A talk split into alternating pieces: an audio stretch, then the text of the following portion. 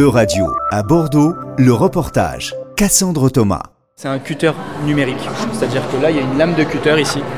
La lame va suivre un tracé, pareil, qu'on aura dessiné, et va attaquer ce type de, ce type de papier. Donc là, les petits tac-tac qu'on entend, c'est le cutter qui vient frapper en fait la feuille et qui se déplace.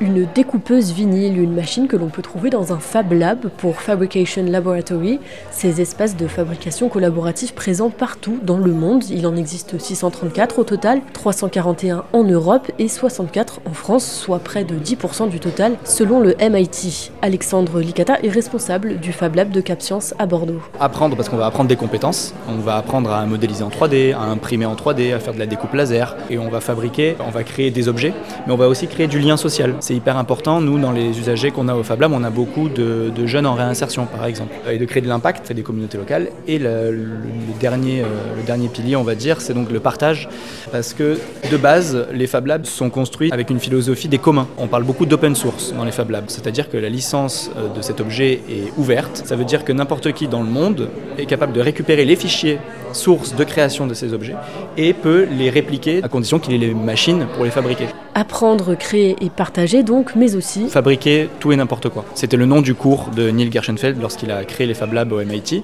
c'était de dire on peut fabriquer presque tout et n'importe quoi. C'est-à-dire comme euh, des objets que tu as autour de toi, euh, on a des abat-jours, on a des objets, on a des vases, on a des sculptures, on a des objets qui font du bruit, on a des objets qui font de la lumière. Des objets variés, utiles ou pas, et parfois loufoques. Typiquement là, tu vois, c'est une boîte à sardines.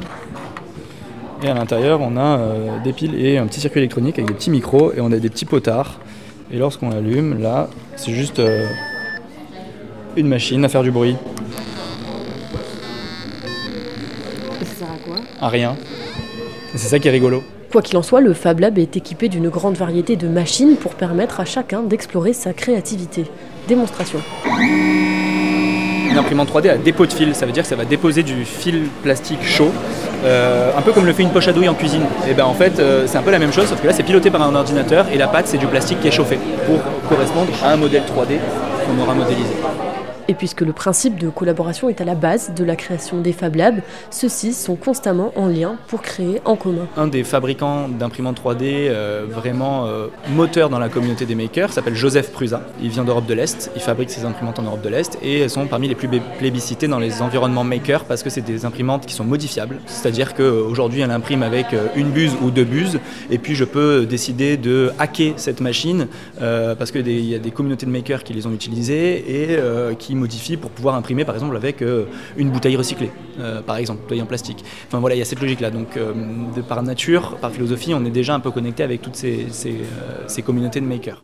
C'était un reportage de radio à Bordeaux, à retrouver sur euradio.fr.